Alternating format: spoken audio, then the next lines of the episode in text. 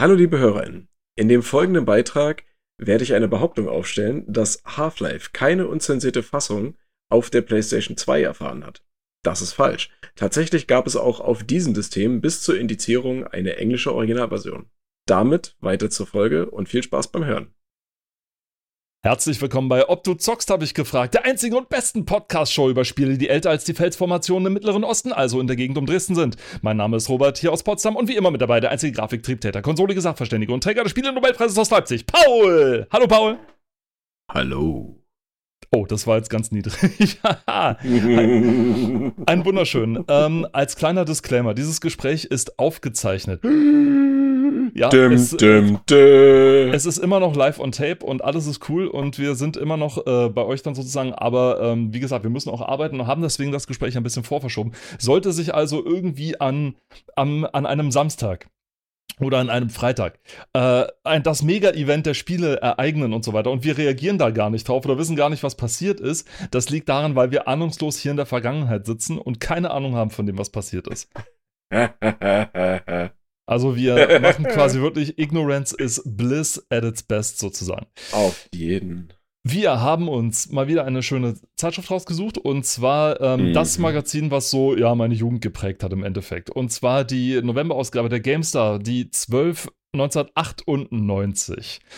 Mhm. 12 1998. Das ist, um Gottes Willen, ich musste immer ausrechnen, wie alt ich da war, obwohl ich mich dann immer fürchte vor dem Na, ich war, na, na, na wieso? Ist doch ganz, ist doch ganz einfach. Ja, bei du dir ist doch, easy. Nee, aber, aber dann, wenn, wenn du weißt, wie alt ich da war, dann kannst du doch wissen, wann, wie alt du bist. Ist Ja, trotzdem, aber du weißt schon, äh, das ist nicht unbedingt immer so das Einfachste, weil ähm, du verdrängst es immer, deswegen willst du nicht es immer, ausrechnen. aber ich war, ich war, ich war zwölf an, äh, zu, zu dem Zeitpunkt und ähm, ja, hab die GameStar aber noch nicht gelesen. Tatsächlich erst mit der Ausgabe, die danach kam. Das war meine erste äh, GameStar überhaupt. Also meine erste, nicht meine erste Computerzeitschrift, das war die Computerbild, glaube ich. Nicht meine erste Spielezeitschrift, das war die Total-Ausrufezeichen. Und ähm, die hatte ich, ich glaube, nur ein einziges Mal gelesen. Ich, ich kannte nur ein einziges Magazin von denen da, so. darf, darf, ich, darf ich kurz anmerken, dass ich die noch nicht mal kenne? Ähm, solltest du kennen, ähm, können wir gerne das nächste Mal dann durchgehen. Die ist tatsächlich äh, für, na, für Kinder oder Heranwachsende auch geschrieben worden, sag ich mal. Also die Leserschaft Ah. damals war relativ jung. Ähm, Auch für diese, da kommen wir, vielleicht sehen wir das noch, wenn in den Leserbriefen kommen. Die Leser auch damals, äh, gerade so 98 zu den Spielzeitschriften, die waren sehr jung. Und zwar Mhm. richtig jung. Also die waren so zwischen 9, 10, 12, 13 Jahren oder so. Wenn man so ein älterer Leser war, dann waren schon 16 oder sonst was. Es steckte halt noch sehr stark in den Kinderschuhen, meinte man, obwohl man heimlich wahrscheinlich äh, Ja, ja. sowieso gespielt hat. Ähm, was ein kleines Problem ist, denn die ganzen, oder zumindest in Deutschland, was ein kleines Problem ist, weil ziemlich einige Spiele waren halt erst ab 18 oder, äh, Ja, tragisch, ne? oder sind indiziert worden. Äh, wir sprachen in Folge 13, glaube ich, darüber oder in 12. Also auf jeden Fall hatten wir äh, 13. schon eine Son 13, auf jeden Fall hatten wir eine Sonderfolge äh, Zensur ja schon. Richtig. Kommen wir aber mal zu dem Blatt und zwar äh, zu dem Cover erstmal. Das ist ein äh, Mittelamerik ein äh, historisch mittelamerikanisches, eine historisch mittelamerikanische Maske, würde ich mal sagen. Ich An, kann ihm, angelehnt, ja. ich kann ihm jetzt kein wirkliches Volk zuordnen, weil ich mich da zu wenig auskenne. Ich würde es aber Mittelamerika zuordnen, beziehungsweise ich weiß, dass es Mittelamerika zugeordnet ist, denn es ist ein Artwork zu Populous 3 was äh, zu dem Zeitpunkt rauskam. Ich glaube, äh, Peter Molyneux letztes Spiel, als er noch bei Bullfrog war, danach ist er abgewandert, glaube ich, und hat Lionhead gegründet und hat dann die Black and White äh, Serie gemacht, etc. Abgewandert.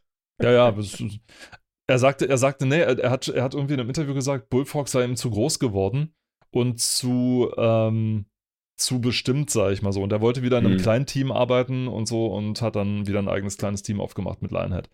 Ähm, dann haben die Bullfrog-Leute erstmal gemerkt, was, wie, das, ähm, wie das so ist, wenn man keine berühmtes äh, Flakfigur, sag ich mal, hat, die die Mhm. ganzen Sorgen des Publishers an einem abbremst, sondern wenn die Publisher-Sachen ungefiltert zu einem runterkommen und mit was für einem Quatsch man sich dann plötzlich äh, abgeben muss. Das hat Molyneux, man kann von ihm halten, was man will, ja, also äh, eine overpromising Presspersona oder sowas.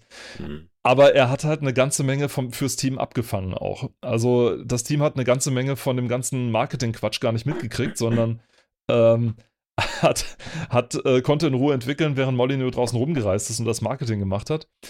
Und ja, als er dann bei Lionhead dann später war, haben die dann gemerkt, oh fuck, äh, hm. Publisher sind ja doch nicht die lieben netten Menschen von nebenan, sondern können ganz schön sein. Äh, das Artwork von Populous 3 ist deswegen drauf, obwohl das eigentliche, die Titelstory war Half-Life, was auch da ist. Das äh, Ego-Shooter-Monster, was mal eben die komplette eines der Spiele, die komplette Ego-Shooter-Dinger komplett umgedreht haben, ja. Mhm. Und ähm, vieles zum ersten Mal gemacht haben. Wir kommen ja im Artikel, denke ich mal, noch drauf. Äh, wenn wir es bis dahin schaffen, weil das ist wieder Folge, weil das ist so eine historische Ausgabe, die ist wieder vollgepackt bis oben hin. Wir werden auf jeden Fall dein Lieblingsspiel besprechen, Paul, also dein spontan erkorenes Lieblingsspiel, vom Namen her zumindest. Wir verraten es noch nicht. Spontan erkoren. Wir verraten es noch nicht, sondern ähm, ähm, noch kurz darauf zu sprechen kommen. Es gab ähm, das Artwork, deswegen wurde aber Populous gewählt. Warum? Weil es für Half-Life noch kein Artwork gab. Also es gab einfach kein 3D-Artwork, was man auf, den, auf die Titelseite hatte setzen können und äh, äh, echt äh, und Spiel, also aus der Spielszene was aufs Artwork setzen oder auf die Frontseite setzen. Das hat man sich äh, damals noch nicht so getraut und zwar zu Recht auch, weil das sieht meistens ziemlich schlimm aus. Ja, das stimmt. Teilweise konnte so, also wenn das jetzt nicht vorgerendert war oder so, mhm. so wie das hier von Pop Populous ist, ähm, ja, hätte man wahrscheinlich nicht. Ich meine, wenn man wenn man hier eine Seite weitergeht, ne, also äh, quasi auf der Willkommen-Seite, wo sich die Redakteure, Redakteur, ja, alle nur, ja, alles. Genau, in dem Fall als eine Redakteure, äh, quasi in feinster, äh, ja, MS Paint Vari Variation äh, auf irgendwelche Figuren ge äh, gepackt haben. Das sind ja alles Figuren, also gerenderte Figuren aus Half-Life. Tatsächlich, ja. Ne? Das, das, das sind ja welche, aber nichts davon gibt irgendwas her, was man hätte irgendwie aufs Cover packen können, weil im Vergleich zu so einem schön vorgerenderten, äh, ja, ich, ich denke mal, ich, ich lese es hier als, als weibliche Person, äh, auf dem Cover, ja, da, da spricht halt einiges dagegen, dann so eine kantige äh, Figur zu nehmen, ne? Ja, allerdings. Äh, die, dieses äh, Artwork hier oder das auf der Seite 2, diese Fotomontage, die du ansprichst, die ist ja. Äh, bewusst trashig gewählt. Also so viel kann ich, äh, kann ich verraten. Die mhm. ist äh, bewusst so trashig gehalten, dass man tatsächlich ähm, diese eckigen Passbilder sozusagen ausgeschnitten hat aus den von den Redakteuren und die dann wirklich total stumpf auf das Porträt geklebt hat. Das äh, ist bewusst gewählter Trash. Ähm, man hat sich auch dann später bei dem Magazin dazu entschieden, nicht nur die Redaktion zu zeigen, sondern also nicht nur die schreibenden Redakteure zu äh, äh, aufzuzeigen, sondern, sondern ja. wirklich alle hinzumachen. Also bis zum Layout, bis zum äh, ähm, äh, Empfang und so weiter. Also alle, die da wirklich mit involviert waren, weil sie halt irgendwann gesagt haben, wir sind alle da mit drin und nicht nur die Redakteure, die da sind. Aber 98 steckte die Gamestar auch noch recht in den, auch noch, war auch noch recht jung erst. Die gab es erst seit äh, November, November 97. Hat mhm. sich rekrutiert aus diversen Redakteuren von der PC Player, von äh, PC Power auch teilweise und so weiter. Also ein, ein bunt zusammengewürfelter Strauß von Leuten, die sich irgendwie, irgendwie kannten. Ähm, eine von diesen äh, Stories, die man später sich immer gerne wieder erzählt, ja, weißt du noch mhm. damals und hier und da. Und äh, erstmal, ich glaube, da waren die noch im Keller untergebracht. Also die hatten den Kellertrakt im IDG-Gebäude gemietet Krass, ja. und hatten dann tatsächlich, also wenn man sich dann die frühen Folgen von deren Satire-Sachen anguckt, dann spielen die alle im Keller unten bei denen oder alle so auf Kellerebene, weil die halt noch nicht die, die, weil die waren ja, im klar. selben, die waren im selben Gebäude untergebracht wie, oh um Gottes Willen, wie hieß das Flaggschiff von der IDG damals? Ähm, das war so das Seriöse. War das die CT? Nee, irgendwie der andere. Das war die, nee, nicht die Chip, auch nicht.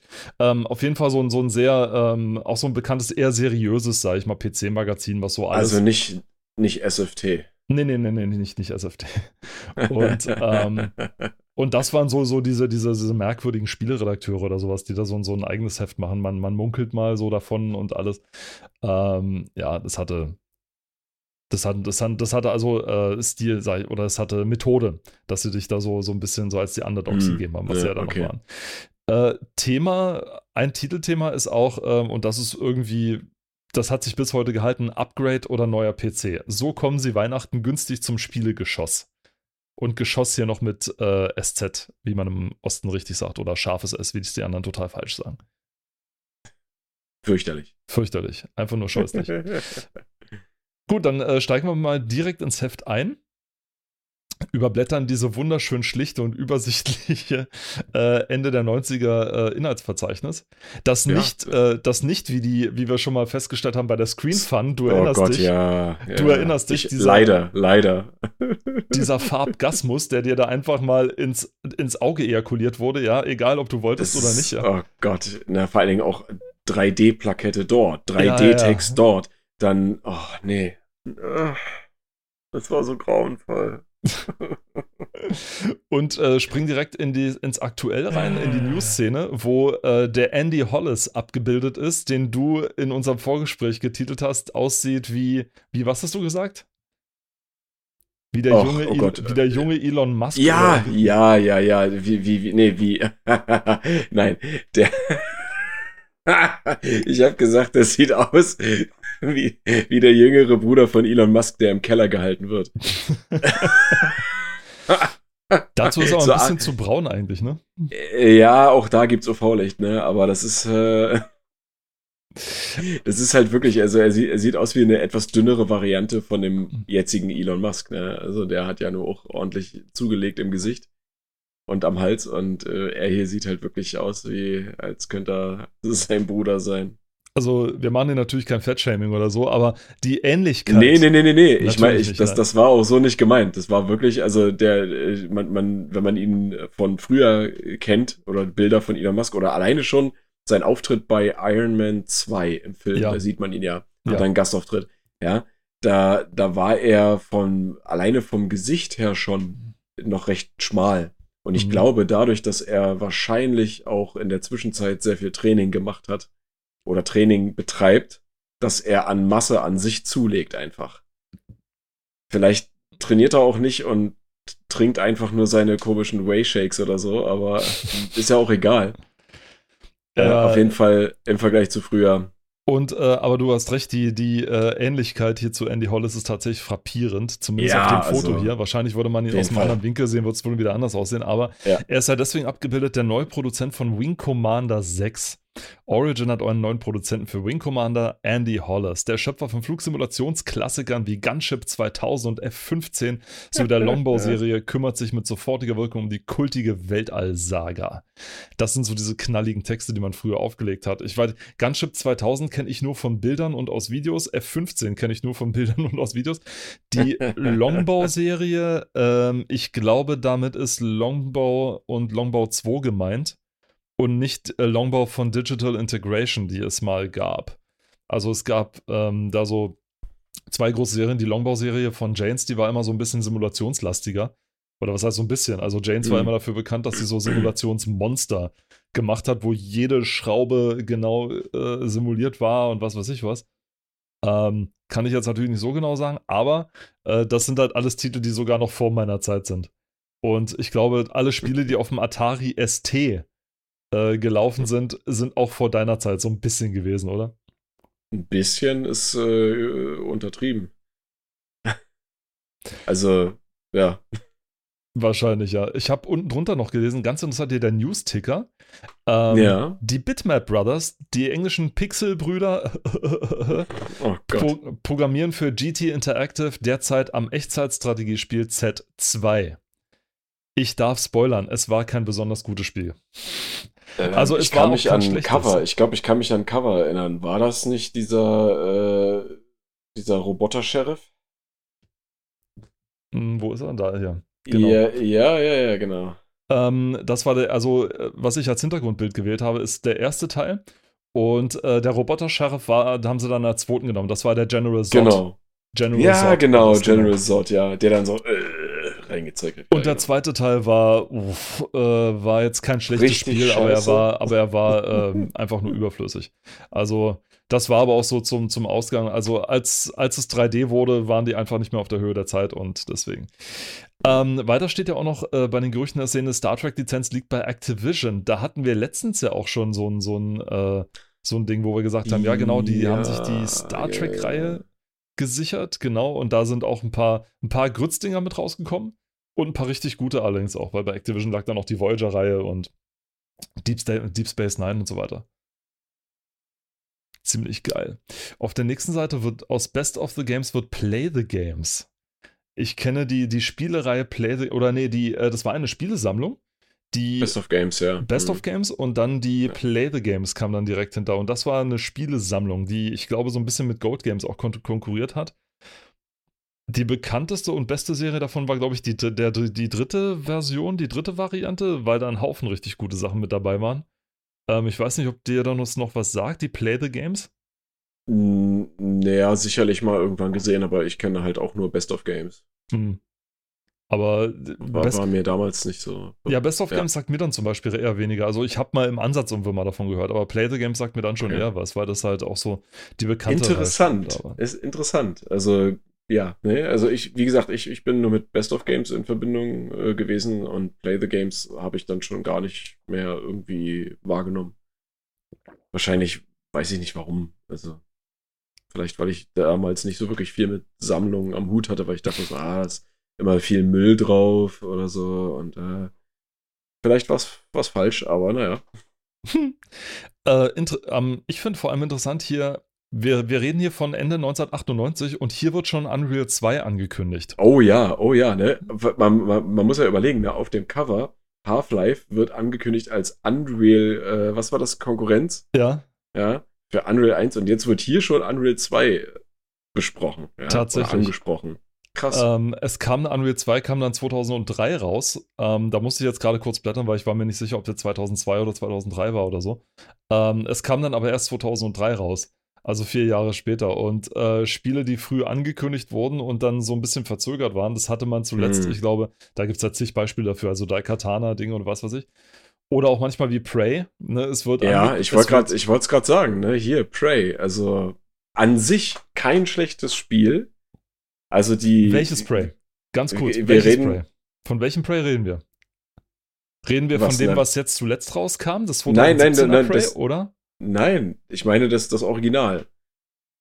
Das erste, ne? Also, das, das, deswegen sage ich ja, es war ja eigentlich kein schlechtes Spiel, ne? War auch eine, hatte tolle Ideen, ne? Wenn man sich dran erinnert, vielleicht, äh, diese, ähm, in dem, in dem Raumschiff oder beziehungsweise in der äh, Raumstation, dass man da diese Alien-Technologie nutzen kann und dann läuft man quasi gegen eine Wand und da geht der Weg aber weiter und dann dreht der Raum sich quasi mit einem und man, man geht dann ja, man geht dann halt die Wand hoch oder Kopf über und dann gab es auch mal dieses, ich, das, in dem einen Level war es so, dass du, dass du genau quasi wie so eine Miniatur in so einem Kasten warst und von außen war dieser riesen, dieses riesengroße Alien. Ja, äh, mega witzig, auch cool. Und dann, ja, war natürlich so die Grundstory so ein bisschen, fand, ich- fand ich jetzt nicht, nicht so cool. Also, dass man dann halt ein, so ein, eine, eine indigene Person hat, die dann da äh, mit dem Spirit, also das, die, mit dem Spirit, ne, dass man dann da quasi dann auch außerhalb seines Körpers laufen kann und so, ne? Das war recht innovativ, das war cool. Aber die Grundstory hat irgendwie nicht geflasht, finde ich. Die war gar nicht cool. Du wirst lachen zum Zeitpunkt der Aufnahme. Ich bin ja Patreon-Unterstützer von Civi11 und der hat gerade Ja. Prey als Special gebracht, sozusagen. Das heißt, ich habe es Ah, bis okay. gerade Ja, gesehen ja, und ja. habe auch die Szene, die du beschrieben hast, gerade gesehen. Ja. Ähm, Prey muss man zumindest zugutehalten, dass es äh, zusammen äh, mit Turok 2, glaube ich, die einzigen Spiele sind, wo man tatsächlich indigene äh, Personen tatsächlich als Hauptfigur gebracht hat, ja. Also nicht dieses äh, typische weißer Mann rettet die Erde, denn sonst macht's ja keiner Ja, ja, genau. sondern ja. äh, tatsächlich mal eine andere Figur. Und bei Prey äh, spricht sogar eine indigene Person die Hauptperson. Also Ah, die ist so, ist tatsächlich nicht, Ja. nicht whitewashed, sondern äh, tatsächlich auch äh, genauso besetzt worden. ich meine, gut, bei Turok äh, gab es ja nicht viel, ne? Außer. Ja, also bis auf ein paar rassistisch angehauchte äh, äh, Artikel, Ach, ja, ne? ja, Artikel gab es das ist ja, ja. äh, tatsächlich dann äh, nicht so viel. Ähm, aber äh, Prey hat ja noch, noch an, also nicht noch anders angefangen, aber es sollte ja, glaube ich, wesentlich mehr teilen. Es hat ja angefangen als Beiprodukt zu Duke Nukem Forever, was irgendwie 98 an, angef oder 97 sogar schon angefangen wurde. Also das, das ist ja eigentlich so das Parade, das ist ja das Paradebeispiel von einem Spiel, was früh angekündigt wurde Ja. und dann, als es rauskam, einfach nur Pisse war. im Verhältnis zu dem, was es hätte sein können, als es, wenn es Ja. rausgekommen hätte sollen. Selbst, selbst die Demos, die man schon gesehen hat, noch mit der anderen Grafik-Engine. Ja. Also ich sag Das mal so. war, das, das war geil. Und dann, was man gekriegt hat, ja. Ich sag mal so, ich habe gestern Abend nochmal, ähm, ich, ich habe hab, hab irgendwie so einen Rappel gehabt und wollte irgendwie mal mehr über die Duke Nukem Forever-Reihe wissen und habe so, ein, äh, so eine Seite gefunden, wo einer die Historie so aufgelistet hat mit den Screenshots ja. aus der Zeit damals. Total geil. Ja. Ähm, mhm. Und dann habe ich mir angeguckt, okay, äh, ganz lustig, am Anfang, als es noch die, die Engine noch nicht äh, lizenziert war, als sie noch die Quake 2 Engine lizenziert hatten, haben sie mit der Quake 1 Engine solche Mockups gemacht mhm. um einfach so zeigen zu können, was geht. Ähm, dann die Quake 2 Engine, das war schon in Ordnung. Ähm, ja. Da hätten sie das Spiel auch rausbringen können eigentlich, aber George Broussard war damit nicht zufrieden und hat gesagt, nee. Und es war das große Problem, ich glaube, als sie ähm, es auf der E3 vorgestellt hatten, kurz darauf kam Half-Life. So, ja. und dann standen sie da mit ihrer kurzen Hose und wussten nicht, was sie jetzt machen sollen. Und, äh, und das war gesagt, keine, okay, das war keine, das war keine Halbhose, ne? Das war schon nee, das Viertel, war, das war, das war ein Speedo schon. Ja, das so war schon war Speedo, das. Also das war schon kurz, kurz vor der Auflösung, ne? Ja. Und, und dann kam äh, dieser 2001 E3-Trailer, wenn du dich erinnerst, ne? Dieses äh, Monster. In der Grafik hätte ich es haben wollen. Genau mhm. so. Mit dem Ding, was da drin war, was da angekündigt, so hätte das Spiel aussehen müssen. Und dann, das wäre so ein Mordserfolg geworden, das hätte alles ja. weggeputzt. Genau meine Meinung. Da stehe ich voll dahinter. Alles weggeputzt und ja. ähm, ich warte bis heute drauf, dass es endlich mal jemand moddet, ja. Also, ja. auch wenn es schwierig ist für die, äh, die Unreal Engine jetzt äh, ohne Lizenz, sage ich mal so, zu modden und so weiter. Und, aber und, ich sag, und ich sag mal so, ne, selbst wenn es dann noch ein Flop geworden wäre, wäre der Fall nicht so tief gewesen. Mhm für das Produkt an sich und für das Image. Absolut. Wie er dann war, als es dann später mit der, äh, ja, Unreal Engine war das ja, ne? Mit, mit der Unreal Engine rauskam. Äh, nee, das war. Ist das die, nicht die Unreal Engine? Nein, also die 2001 war es die Unreal Engine, also Unreal Tournament, das war halt die, die modifizierte. Ja, ja, ja. Aber du meinst, als es dann rauskam, als es so, rauskam. Also es hatte zwischendurch die. Äh, ja, die, ja, ne, als es rauskam. Dann hatte es die It-Tech 4 Engine, glaube ich, mittlerweile. Also das, okay. hatte, das hatten sie 2003 schon angefangen. Dann kamen diese blöden Fotos, wo dann hier die alles mit Schatten und Dingen und so atmosphärisch und so weiter. Und das ist nicht Duke, Mann. Das ist nicht, das ist nicht der Duke. Das ist. der Duke ist ja die über die überzeichnete, also wenn man alle 80er Jahre äh, Helden, Filmhelden hernimmt, ja, also all diese larger-than-life überzeichneten, so äh, real nie existieren könnenden Helden nimmt. Hier diese ganzen Schwarzenegger-Figuren und Stallone-Figuren und was mhm. weiß ich was alles. All diese äh, mit Babyöl beschmierten äh, St Steroide-Monster, ja. Mm, ähm, Babyöl. Ja, ja, genau. ja, Sonnenblumenöl ist aus Sonnen und äh, Sonnen, Babyöl ist aus Babys. Babys. und man nimmt die alle zusammen und überzeichnet die nochmal und das war der Duke, ja. Ähm, groß, äh, großartig, ja. ja. Und da brauche ich doch nicht so ein atmosphärisches, so ein, so ein atmosphärisch gezeichnetes Spiel mit, mit realistischen Schatteneffekten und so weiter. Es sah 2003 schlechter aus als 2001, obwohl die Engine aktueller mhm. war. Ja. Ah, und das muss man erstmal hinkriegen. Das muss man erstmal hinkriegen. Also, es ja. passte einfach nicht mehr. Also, es, ja. es sah, ja, natürlich sah der, das Licht besser aus, aber der, der Grafikstil passte einfach nicht mehr. Es, mhm. es war nicht mehr der Duke, ja, und dann haben sie dann auch noch gemerkt, okay, durch das ganze Engine verschieben, äh, mussten sie halt immer wieder von vorne anfangen und alles. Also, und das Team lief eh schon mal auf dem Zahnfleisch. Also, ja, und da, da, da hilft es auch nicht, wenn man dann immer wieder sagt, so, when it's done. Ja, das ist halt nur cool, äh, wenn du, solange äh. du halt, ähm, du hast nur eine gewisse Zeit, diesen, diesen äh, Legendenschutz, sag ich mal so, wo dir die Leute einfach alles abkaufen. Ja nach fünf Jahren Entwicklungszeit oder nach sechs und so weiter und immer noch nichts Vorzeigbarem, also nichts richtig Vorzeigbarem, keine Spielszenen und so weiter. Ähm, irgendwann blättert es halt ab yep. und irgendwann wollen sie dann auch mal, auch mal was sehen. Es ist ehrenhaft, dass man sagt, okay, wir wollen es wirklich entwickeln, bis wir damit zufrieden sind, aber irgendwann mhm. musst du es rausbringen. Irgendwann musst du einfach die Karten auf den Tisch legen. Ich meine, zum Beispiel, äh, ich weiß gar nicht, ob das jetzt so ein gutes Beispiel ist aus der aktuellen Zeit, aber die EntwicklerInnen von Dying Light 2. Ja. Hast du das, hast du das mal verfolgt? Nein, ich habe die Szenen letztens gesehen ähm, ja. von Dying Light 2 und ähm, da mich aber das Szenario nicht so sehr anspricht, bin ich nicht so, äh, verfolge mhm. ich das nicht so abartig. Die, die äh, sind ja eigentlich auch zuständig, äh, mehr oder weniger für die Entwicklung von, äh, wenn ich, ich hoffe, ich verhau das jetzt nicht, aber äh, Dead Island 2. Ja. Und Dead Island 2 wurde ja auch schon recht früh angekündigt und dann ist es auf einmal wie vom Erdboden verschluckt gewesen. Es war Oh. weg. Oh. Ja, also es, es, es, kam keine News mehr, es gab gar nichts. Ja, bis sie dann irgendwann mal sich ein Herz fassen mussten und sagen mussten, ja, okay, äh, wir haben gerade irgendwie ein paar Probleme und es gibt halt andere Prioritäten, was nicht alles, Mhm. ne? Und mussten erstmal die Entwicklung einstellen. Ja, beziehungsweise auf Pause gehen, ne? Also, und dann irgendwann vor, das war noch bevor jetzt Dying Light 2 richtig angekündigt wurde, was auch schon mal zwischendurch eine Pause hatte, Ja. da haben sie dann irgendwann gesagt, so ja, also es ist nicht vergessen, wir machen es auf jeden Fall noch. Aber mittlerweile, ich habe nichts mehr gehört. ja. Aber gut, die haben jetzt, wie gesagt, noch Dying Light 2 äh, in den Startlöchern. Das ist ja am 7. Dezember diesen Jahres müsste es ja erscheinen, Hm. wenn alles stimmt. Und dann schauen wir mal. Aber gut, ja, das so viel dazu. Also, äh, ich glaube, Dying Light ist sogar der geistige Nachfolger vom, von, Dead, von den Dead Islands davor oder von der Dead Island Serie. War das nicht so? Naja, was heißt Nachfolger? Ich, ich würde sagen, das läuft so, das, also nicht der- Ja, nicht- das läuft so parallel, ne? Also es gab Ah, ja okay. äh, Dead Island, dann quasi das, äh, ich weiß nicht, Standalone-Add-on, äh, Dead Island Riptide, Mhm. dann kam Dying Light und dann wurde Dead Island 2 angekündigt. Ne? Mhm. Und mittlerweile ist halt Dying Light 2 zum Greifen nah, wenn man so möchte. Ja, kannst gerne nebenbei mal gucken. Auf jeden Fall äh, habe ich jetzt von Dead Island 2 nichts mehr gehört. Okay. Aber gut, das kann man ja dann nochmal nachrecherchieren. Natürlich kann man das. Ich meine, wir äh, sind ja sowieso die größten Rechercheure aller Zeiten. Das, das kriegen wir dann auch. hin. Ja, natürlich. Selbstverständlich. Nun gut, weiter im Text. Also Ähm, wirklich im Text. Ja, ja, genau. Also Unreal 2 ähm, wurde dann. Ich, ich, ich lese mal einen Teil von dem Text vor, der hier steht. Also, weil ich das beim, beim Durchlesen, als ich mal kurz äh, überflogen habe, fand ich das bemerkenswert im, im wahrsten Sinne des Wortes.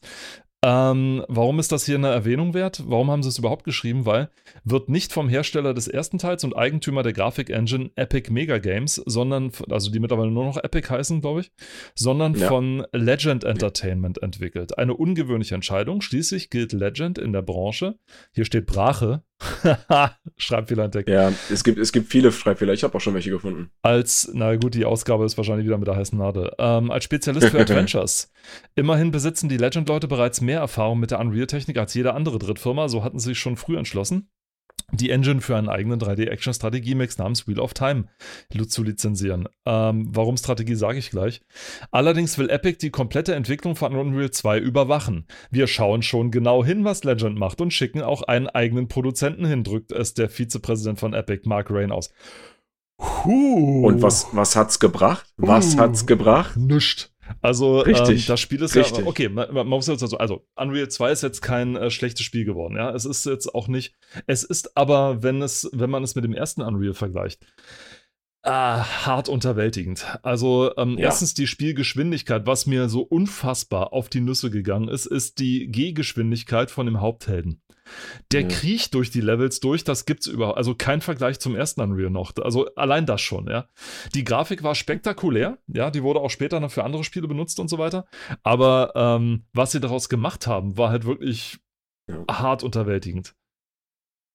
Also ich, wir hatten das Thema ja schon mal, äh, ich weiß nicht, ob während einer Folge oder halt auch mal äh, quasi off-Mic, aber das ist halt, es, es war, wie, wie du schon sagst, kein schlechtes Spiel, aber die Umsetzung lässt jetzt quasi wirklich vermissen, dass hier so ein äh, Produzent direkt von Epic dort gewesen ist und den auf die Finger geklopft hat. Das, Das ist, merkt man irgendwie nicht. Nee, aber das ist äh, schon ein ziemlicher Beweis von Distrust. Also, das ist schon, Auch, ja. das ist also, schon enorm. Also, das also ein so direktes Eingreifen Ich mein- f- gibt's damals Ich meine, es hängt ja, es hängt ja, muss ja auch gucken, ne? es hängt ja auch ein eigenes Image daran. Ne? Du stellst eine Engine zur Verfügung und dann will jemand oder wie auch immer das da zustande kam, aber dann, dann entwickelt jemand den Nachfolger eines Spiels, was du gemacht hast, wo quasi deine, deine Geschichte dran hängt, dein, dein Image. Ja. Und dann willst du ja auch gucken, dass der quasi, ja, dein, dein Image nicht kaputt macht dadurch, ne? Ich würde dir recht geben, würde es sich um ein unerfahrenes Entwicklerstudio handeln, was seinen ersten oder zweiten Titel gerade rausbringt. Aber wir reden hier, Ja. von, wir reden hier von Legend Entertainment. Legend Und der Entertainment- Name ist Programm. Der Name ist Programm. Legend Entertainment ist entstanden äh, zum Beispiel aus dem Info, äh, Infocom-Mitbegründer Bob Bates, der äh, nicht nur bei Infocom mordsmäßig viele Adventures gemacht hat und auch mit Legend äh, viele Text-Adventures gemacht hat äh, oder überhaupt Adventures entwickelt hat, Mhm. der nicht nur, äh, die nicht nur bis dahin ähm, großartige Spiele gemacht haben und die sogar schon mit der Unreal Engine, wie es da drin auch steht, gearbeitet haben, weil sie nämlich Wheel of Time gemacht haben, einen ziemlich guten, ähm, was ist das, äh, Mittelalter-Zauber-Shooter und so weiter, der, ähm, Ach so, das ja, ja. der auch noch ziemlich gut war. Also der auch, der storymäßig echt stark war. Der, na gut, kein Kunststück basiert auf der Buchreihe äh, The Wheel of Time, ja, aber trotzdem, Mhm. ähm, sie haben es wirklich gut umgesetzt, äh, auch für Buchfans, die sagen, ja, also äh, passt schon, was da, was da gespielt wird. Und ähm, die auch noch im Multiplayer und deswegen vorhin Strategieteil äh, einen sehr, einen netten Einschlag versucht haben zu machen. nämlich Einen ähm, netten Einschlag. Na, nee, ist so. Also es gab neben den üblichen Deathmatch-Sachen gibt es eben den Titel oder den, den Multiplayer, ähm, die Multiplayer-Art ähm, äh, Citadel hieß der. Und zwar hast du quasi, äh, hat jeder Spieler oder wahlweise auch Teams von Mitspielern haben ähm, ein eigenes Gebäude gekriegt, ein eigenes Schloss und konnten das, bevor das Spiel anfängt, mit einem festen Satz an Fallen, Wächtern und was weiß ich was ausstatten. Ah, Dann fängt ja, das Spiel cool. an und ähm, dann muss jedes Team oder jeder Spieler muss dann versuchen, bei einem anderen Spieler ein verstecktes Siegel zu klauen und es in sein eigenes Schloss zu Ah. bringen. Also so eine Art ähm, erweitertes Capture the Flag, wenn du so willst. Ja, Ähm, nur, dass es eben nicht äh, nach Punkten geht, sondern Siegel ge- bekommen, Siegel geraubt, das war's. Also dann war das Ding zu Ende. Ähm, ziemlich cool und hat, äh, wie man Ohrenzeugen sagt, ich war leider, ich hatte entweder nicht genügend Freunde, kein Internet oder zu, war noch zu jung, um es zu haben. Ähm, äh, konnte es leider nicht ausprobieren, aber wie man Augen- und Ohrenzeugen äh, glauben mag, war das wohl ein recht cooles Spiel. Oder eine recht, recht coole Variante. Mhm. Also also es klingt auf jeden Fall sehr interessant. äh, es ist bestimmt richtig geil. Eigentlich müssten wir es mal ausprobieren. Einfach nur mal so, just, Ja, for, just for the sake of it.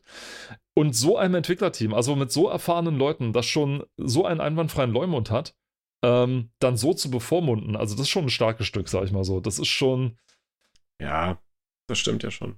also Legend ist so damals das für die, sag ich mal, für die Adventure oder die Spielereihe gewesen, was, äh, sag ich mal, Valve heute ungefähr für die Ego-Shooter ist, so ungefähr. Also Hm. Leuten, denen du eigentlich nicht auf die Finger gucken musst, weil du erwarten kannst, dass die was Richtiges waren. Aber denen war es offenbar so wichtig. Und wir haben über Prey gesprochen, hier steht's ja sogar. Ja. Wegen was denn? Paul Schui. Ich, ich, ich, ich, nee, ich dir spreche Was, nicht was, was, wo, wo bist du jetzt? Auf der Mitte der Seite, äh, der PDF-Seite 6. Ach so, da, Prey, ja, naja. Direkt Ich unter dachte, das, ich, ich dachte, deswegen hast du, hast du das angesprochen, weil das steht ja hier. Ja, genau. Und äh, nochmal auf dem, was wir davor gesagt haben, genau, das Ding war, damals war Prey nämlich noch was anderes. Also es sollte Genau, es sollte ein- eigentlich ganz anders aussehen. Es sollte anders aussehen und vor allem die Portale sollten, hätten damals das können sollen, was heute oder was äh, jetzt erst Portal und Portal 2 äh, gemacht haben, Mhm. sozusagen. Also das hätten Ja. die damals schon können sollen, äh, war aber zu kompliziert damals noch oder war damals mit den damaligen technischen Mitteln nur sehr schwer umzusetzen. Ähm, und deswegen, und wegen, weil der Duke auch ein bisschen wichtiger war, haben sie es dann auch irgendwann gelassen. Also so ganz im Stillen einfach auslaufen lassen, nie wieder davon gesprochen Ja. und erst wesentlich später dann rausgebracht. Meine Güte, an einer Seite schon, ja? ja, Tatsache, ne? Ich meine, wir können ja mal gerne von mir aus äh, äh, einfach weiterspringen, entweder zu Populous oder Half-Life. Äh, sehr gerne. Weil wir haben hier ja, oh Gott, ey, man könnte ja eigentlich in den nächsten drei Seiten Gangsters, oh, hier, toll. Gangsters, ja. Discworld Noir. Ah. Äh, Piranha Wow. sagt mir allerdings gar nichts. Äh, was am futuristischen Actionspiel Piranha werkelt das Entwicklerteam äh, Reaktor. Okay. Ah, weißt du, was das ist? Oder weißt du, was ich glaube, dass es ist? Es ist Nee. ein am Meeresgrund. Ich glaube, das ist das, was äh, später, äh, was der Nachfolger von Schleichfahrt war, sondern was dann von Massive entwickelt wurde und zwar ähm, Sil Silent, äh, Nein. Warte, Silent Scope? Nee. Nee, nicht Silent Hunter, nicht dass das. Silent äh, Hunter, nee, sorry, nicht Silent Scope. Nee, Sondern? ich, ich meine ein anderes. Ich, ich komme noch drauf. Also es war der Nachfolger, es war der Nachfolger von Schleichfahrt, aber Oder es ist abgeschossen worden. Das äh, müsste man jetzt nochmal nachgucken. Abgeschossen. Naja, es ist passiert, ja, es ist halt so. Äh, auch über Siedler 3 hätte man quatschen können. Man hätte über Earthseed 20, äh, 2150. Äh, Gorky 17. Gorky 17, bitte. Sagt dir das was? Äh, ich habe immer wieder davon gehört, aber nein, leider sagt mir das nicht. Also es, es, hat, es, hat, es hat auch generell sehr, na, wie soll ich sagen, äh, mediocre bis äh, gar nicht mal so gute Kritiken äh, geerntet, aber oh, wie ja. du an dem, an dem Screenshot schon erkennen kannst, ja. äh, hat es so quasi, naja, so, so diese Top-Down-Sicht-Variante. Es ist, also es ist mal ein Rollenspiel, ne, um das mal klarzustellen, wer es nicht kennt. Ähm, und man hat halt auch so diese ISO-Sicht, ne, also alles im 45-Grad-Winkel äh, von oben herab und ja, sieht so ein bisschen aus wie Fallout vielleicht seinerzeit. Äh, hat natürlich ein bisschen schönere Hintergründe, schöner gezeichnet etc. Und äh, man konnte auch, ich glaube, mit einer mit der Truppe von Leuten, äh, ich glaube, das spielt in Polen. Ja, steht sogar hier drin, genau, ja. Im Jahr 2008 schickt die NATO drei Spezialisten nach Polen, um Gerüchten über russische Genexperimente nachzugehen. Ähm, also die Grundstory ist quasi genau das, ja. Man kämpft dann halt auch gegen so genmutierte Wesen teilweise, ja. Und ähm, ich habe nur eine Demo damals gespielt und fand's ganz cool und äh, wollte es dann später nochmal aufgreifen. Und habe mich dann äh, so ein bisschen von den äh, Artikeln davon abbringen lassen, die ich darüber gelesen habe. Okay. Ja. Ähm, vielleicht einfach mal jetzt ausprobieren. Ich glaube, das kann man sogar auch auf GOG kaufen. Äh, goodoldgames.com. Mit Sicherheit. Äh, genau. Wir werden übrigens immer noch nicht gesponsert, ne? Also wir sagen das einfach immer so, weil wir, wir sind einfach, einfach nur, wir sind einfach nur Fans. Ja, ja, richtig. Wir sind, wir sind einfach, nur Fans. Fans. ich meine, auch in den nächsten Seiten, man hätte über System Shock 2 nochmal reden können, über Jagged Alliance Star 2. StarCraft Broad War. StarCraft ja. Broad War, die berühmten Brotkriege von StarCraft, genau. Ja, die Brotkriege, ja. ja. äh, über Metal Fatigue und über diesen schwachsinnigen Titel Metal Fatigue ähm, und, und über das Spiel habe ich noch nie gehört, Yarg. Y Yarg mit Y, ja. Yarg. Äh, offenbar ein Rennspiel, aber. Ich glaube, dass es gab doch so ein, so ein, Rennspiel für die Playstation, was das immer so ähm, äh, immer nachmachen wollte oder was die ständig äh, machen wollten. Irgend da so, bin so, ich so, überfragt. So, so, ein buntes Rennspiel. Aber die Verkaufscharts äh, von damals auch sind auch cool. Need for Speed 3 an erster Stelle, dann 2 der Bundesliga-Manager 98, ja, Deutschland. Dann Dune yeah. 2000, dann Kommandos auf Platz 4 und dann auf 5 Anstoß Gold.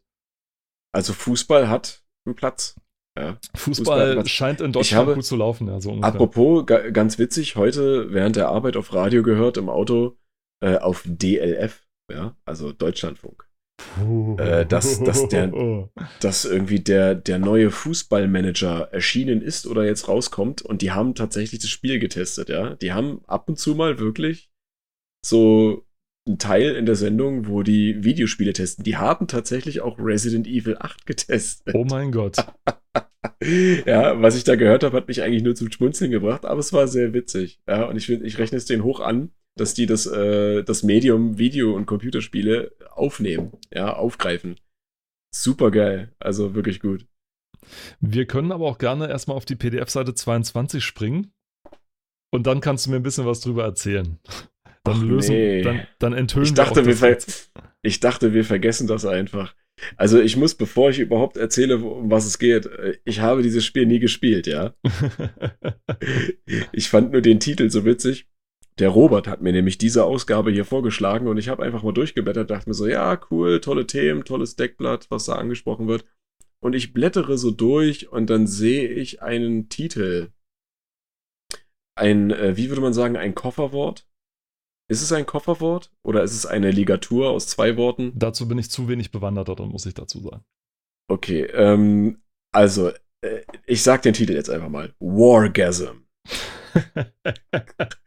Und ich habe zu Robert noch gesagt, ich habe zu dir gesagt, als ich das gelesen habe, pass auf, mit die, unter diesem Namen könnte man heute richtig gute Spiele veröffentlichen. Richtig, richtig gute Spiele.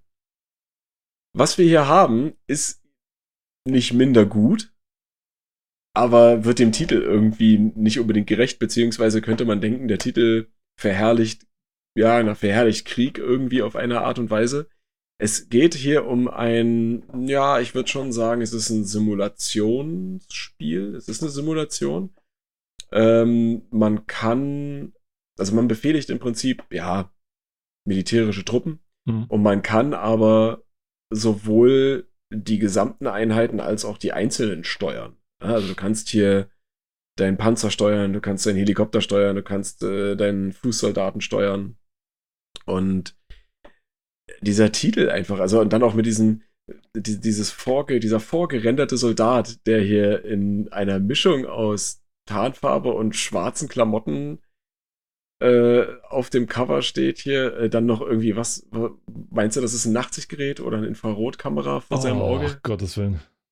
Dann trägt er eine sehr futuristische Waffe, die aussieht, als müsste sie eigentlich von fünf Menschen gehalten werden. Ja. Ja. So ein Riesenklopper, so wo der Laser aussieht. oben rauskommt. Ja, genau. Und, und sichtbar wenn du mal, rauskommt vor allem. Ja. Und, und, und wenn du jetzt mal ganz genau hinguckst, das ist mir gerade erst aufgefallen, guck dir mal seine, seine Halspartie an. Da ist nicht gerendert. Das links. Ja, stimmt, ja, ja. ja also das 3D-Modell ist unvollständig. Das kommt noch dazu. Egal, wir sind beim virtuellen Weltkrieg Wargasm. Tatsächlich, ja. Der, äh, das, der Producer in dem Fall, oder Developer, ist äh, DID. DID, ja.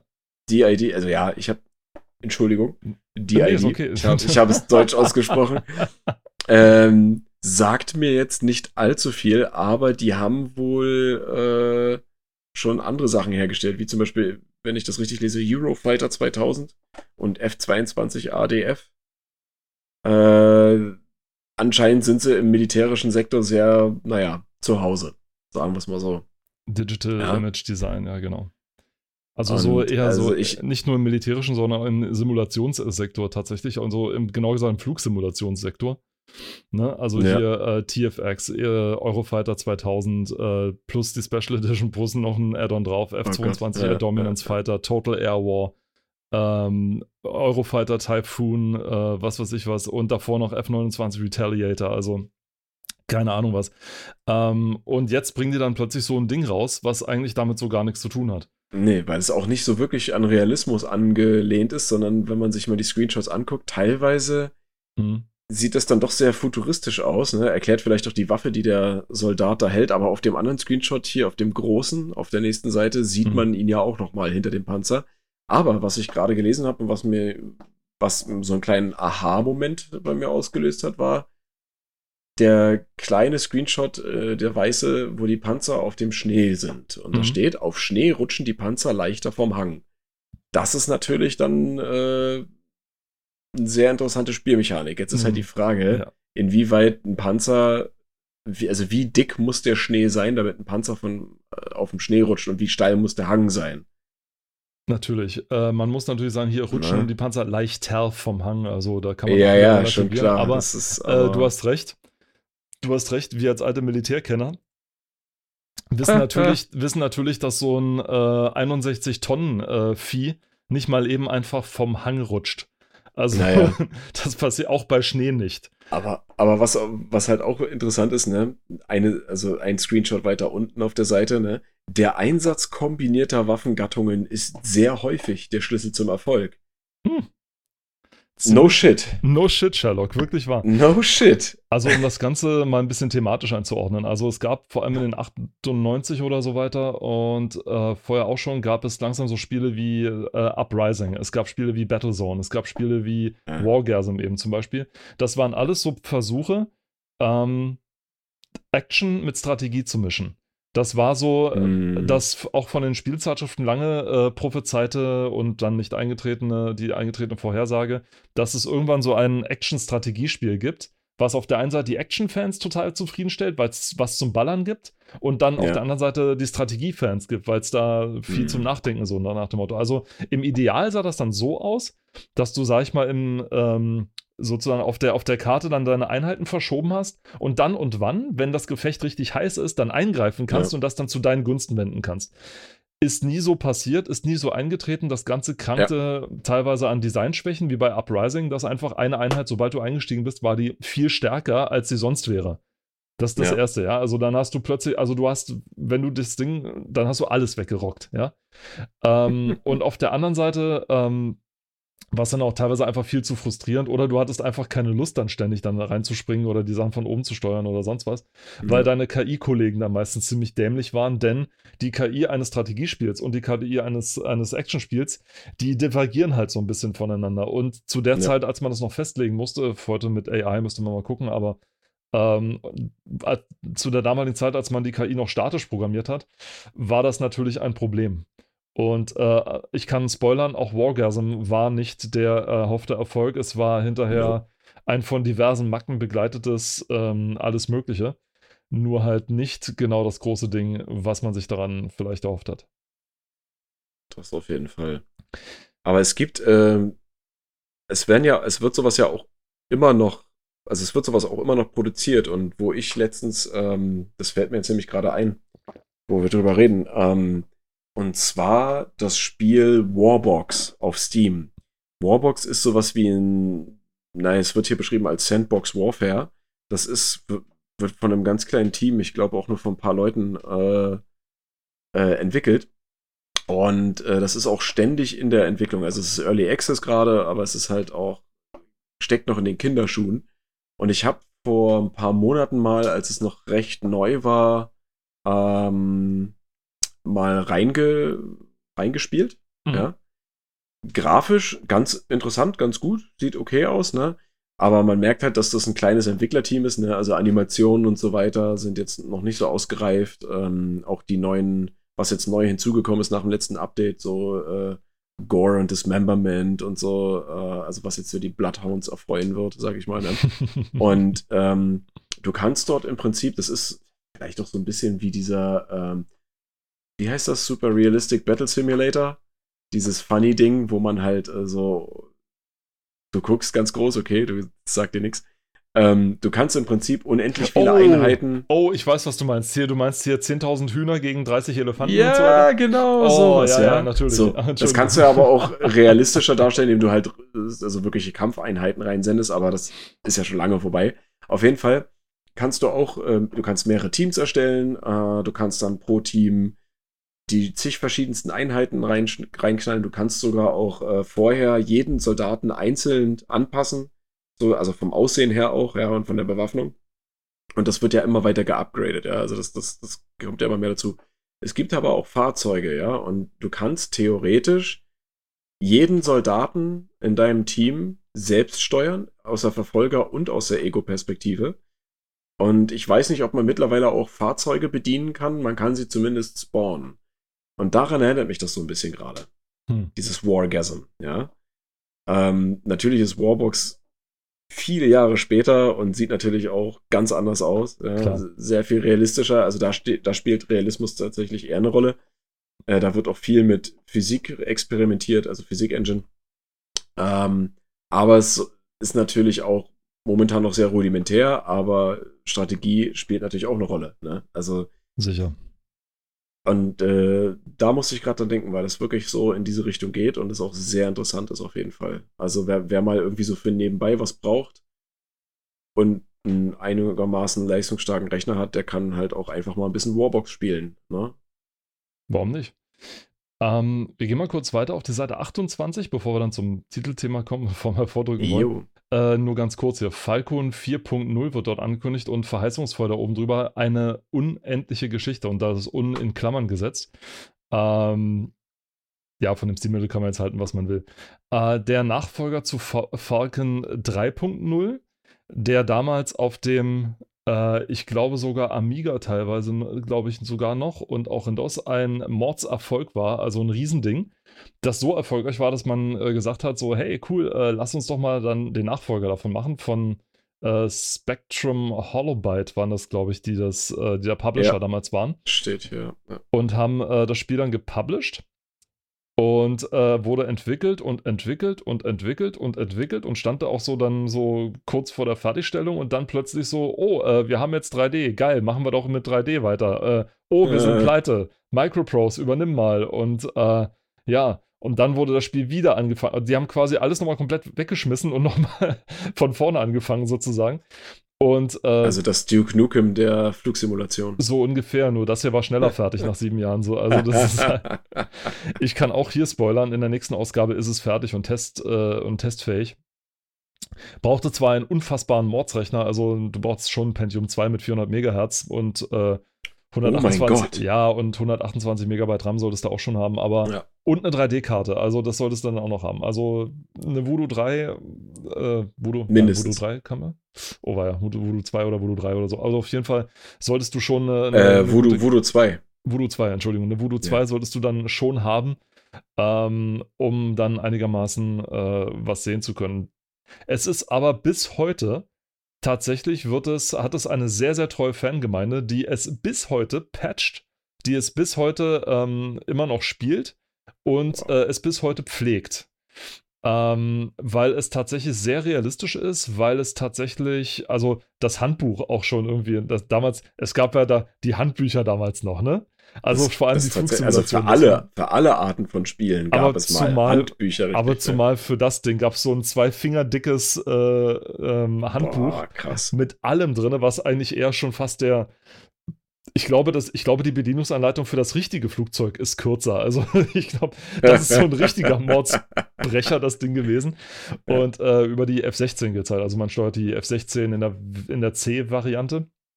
Ich bin leider ein bisschen. Das war mal total mein Ding, so Kampfjets und so weiter, aber ist jetzt auch schon wieder lange her. Äh, aber das war schon ein Brecher, das Teil. Und äh, es ist ultra realistisch und ich glaube, auf der realistischen, auf dem realistischen Schwierigkeitsgrad ist jede Taste auf der Tastatur dreimal belegt. Boah. Also ein, ein, ein Monster, ein, ein absoluter äh, Bedienungsmonster und ein krass. absolutes Bedienungsmonster und also wirklich, wirklich unfassbar.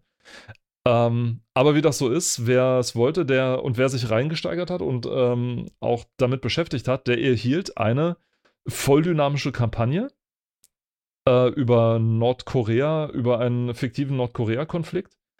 Ähm, und voll dynamisch das Ding im wahrsten Sinne des Wortes. Also, wenn du in einer Mission eine Brücke zerstört hast, dann hast du ein paar Missionen später an derselben Stelle vorbeifliegst, dann ist die halt immer noch kaputt, aber es sind schon Reparaturtrupps da, die ihn wieder aufbauen, die das wieder aufbauen zum ah, Beispiel.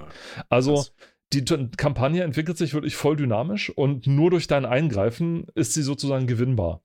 Und das ist dann natürlich cool. Das geht mir bei vielen Spielen heute so ein bisschen ab, auch wenn ich jetzt wieder nach Grumpy Old Man klinge, aber mir geht es halt so ein bisschen ab, dass äh, mir ge gezeigt wird in einem Spiel, hey, du machst hier einen Unterschied aus. Ja, also wir brauchen dich, hm. mach bitte was, denn ansonsten läuft's nicht. Es gibt Spiele, ja, da kannst du, äh, da macht es keinen Unterschied, ob du jetzt mitmachst oder nicht sozusagen, sondern es entwickelt sich sowieso so, wie es äh, soll. Und äh, hier also das komplette Gegenteil. Absolut, deswegen, Was? ja. Gut, überspringen wir mal die ganzen anderen Legenden. Sagen hier Heroes of Might and Magic 3. Oh Gott, das wäre ein Toka 2. Oh, Grim Fandango. Bin, oh mein Gott. Oh. Ich, ich, bin, ich bin schon ein bisschen weiter und hänge gerade fest bei Pizza wenn die Kripo. Nee, wenn die Kripo zweimal klingelt. Oh je, okay. Ich da geht es um Raubkopien. Ich bin, ich habe Code gerade übersprungen, diesen äh, Fußballmanager. Ja, den Fußball, genau, ja. Wenn die Kripo zweimal klingelt, auch sehr schön, genau ein. Äh, oh Gott, oh Gott, jetzt hier, ne? Total evil. Interview mit einem Ex-Raubkopierer. Oh. GameStar sprach mit Timo H., der als Raubkopierer gefasst und verurteilt wurde. Nice. Boah, ey, in, in der über 30 Seiten langen Anklageschrift wurde der Streitwert auf mehr als 100.000 Mark festgelegt. Ei, ei, ei, ei, ei, ei, ei. Am Ende erzählte der Anwalt von Timos Familie einen Vergleich. Nun waren nur noch 2000 Mark an die Softwarefirma zu zahlen, jedoch über 8000 Mark an Gerichts- und Anwaltskosten. Boah! Jackpot. ja, krass, ne? Aber so, wenn, die, wenn du dir heute jemanden raussuchen würdest, ne? Ich weiß ja gar nicht, ich habe jetzt nicht wirklich gelesen, was und wie viel er kopiert hat, aber wenn du heute, heutzutage jemanden schnappen würdest, der irgendwie irgendwo einen Server stehen hat, wo der alles rauflädt, ja, ja. Der, da, da, wärst du mit 100.000 Mark, also noch nicht mal mit 100.000 Euro wärst du da nah dran an dem, was er zahlen müsste. Gut bedient, ja, ja. Übel. Also, naja. Ziemlich übel. Dann überblättern wir mal das Team, die Teamseite und auch hier, ne, Sebastian Plesch 12 aus Dossenheim hat eine Frage. Oh, Mick, Mick Schnelle. Mick, Mick Schnelle ist. Das, das war auch immer einer, den, den Alter, nee. Oh, diese, diese Frisuren. Ja, Ach nee. Ja, der Mick Schneller hat sich aber ähm, nicht unbedingt viele Freunde gemacht, das eine Mal auf Twitter, deswegen, äh, ja. Ah, okay. Ähm, ja, ähm, gehört zu den Corona-Leugnern, also zu den Leuten, die gesagt Ah. haben, gebt mir Vic Vaporub und ich überlebe eine Corona-Infektion und so weiter. Alles klar. Die Schiene. Ähm, ja, gut. Äh, so, und So, wieder, machen wir weiter. Ein, und wieder ein Held weniger. Nee, als ich das gelesen habe, ich dachte, Ja. okay, alles klar. Und wieder ein Held weniger. Ja. Ähm, genau, über das Testsystem drüber hinweg zu Populous 3 The Beginning genannt wurde. Ist auch lustig, wenn man den dritten Teil The Beginning nennt. Ja, ja, das, ich glaube, das hatten wir schon mal, als wir mal kurz über Populous geredet haben. Ja, Da hattest du auch gesagt, ne, der dritte Teil heißt The Beginning, wo Ja. man sich denkt, aha, also ein, ein, ein Prequel, ein Prequel oder, oder wie? Aber da ist nichts von Prequel zu lesen. nee, nennen wir das erste Äh, Spiel einfach es The ist End. halt das The Big- auch. Ja, The End, The Middle and The Beginning. Genau. Ja, so. ja genau, Populous. Ich habe es erst als Demo gespielt, wie wahrscheinlich viele andere auch. Hm. und fand es schon damals dann ganz cool, obwohl es, wann habe ich das gespielt? Na doch, in der Zeit, als es rauskam ungefähr tatsächlich, weil es ja dann als Demo natürlich überall dann verteilt wurde. Hm. Ähm, Hm. und fand's cool. Also es ist ein Strategiespiel mit einigen kleinen Aufbauteilen, aber äh, aufgebaut um deine Hauptfigur rum, nämlich einen mittelamerikanischen ja, äh, Priester, würde ich jetzt mal sagen, oder einen mittelamerikanischen Geistlichen. Äh, ich glaube sogar äh, ähm, explizit weiblichen Geistlichen, der die Anhänger um sich herum versammeln muss und mit diesen Anhängern dann äh, das Dorf baut und äh, vor allem Zaubersprüche sozusagen auflädt und dann damit den Gegner traktieren kann. Das ist so ungefähr das äh, Hauptding Okay. von dem Ganzen und ähm, basiert auf dem ersten Spiel von, das hier auf der äh, äh, PDF-Seite 50 äh, nochmal ganz unten äh, in ganz klein gezeigt wird, nach dem ersten Populous, wo es auch einen ganz tollen Vortrag Ah, von der ja. Games Developers Conference gibt, wo äh, Peter Molyneux erzählt, wie es so dazu kam. Eine wirklich sehr abenteuerliche Geschichte. Und ähm, auch die kleinen Fehlerchen, die das erste Programm dann hatte und die kleinen Unwegsamkeiten und so weiter. Hm. Und wenn du dir das Ding anguckst, diesen ersten Teil da ganz unten, dann denkst du dir so, und was ist jetzt da das, das Spiel? Es ist tatsächlich so, dass das Spielfeld ist dann rechts und du kannst es sozusagen auch scrollen, sozusagen, ja. Hm. Das heißt, diese, diese, was sind das, so, keine Ahnung, 10 mal 10 große Feld oder was das ist, das scrollt dann tatsächlich weiter und links oben ist die Landkarte. Also so bleibt es dann auch die ganze Zeit. Äh, Peter Molyneux hat gesagt, das war sein Trick, um die Framerate zu erhöhen, indem man den Bildschirm einfach viel kleiner gemacht hat. Ja. Und äh, da musste der Computer nicht mehr so viel berechnen und äh, konnte dann, äh, ja, und äh, lief dann halt ein bisschen schneller. Ja, gar nicht mal so doof eigentlich. Gar ne? nicht mal so doof, nee, aber es war halt so Ja. aus der Not heraus geboren. Also er musste halt irgendwas machen. Es ist vor allen Dingen auch so ein, so ein eigenwilliger Stil. Also ich kenne nichts, was heute, also bis heute nichts, was irgendwie das Licht der Welt erblickt hat, was so aussieht. Ja, tatsächlich. Also so eine Es Mischung- gibt ein, also, oder, also mir fällt nichts ein. Ich habe nie was gesehen, was so, wo du quasi nur einen Teil, kleinen Teil des Spielfeldes, wenn man so möchte, oder der Karte, äh, wirklich dargestellt siehst und den Rest siehst du nur auf der Karte. Und du musst quasi, naja, durch Tasten oder Mausradbewegungen das Spielfeld dahin bewegen, wohin du willst, um das zu sehen, was auf der Karte ist. Ne? Würdest du es so spielen wollen? So wie es hier ist, Ja.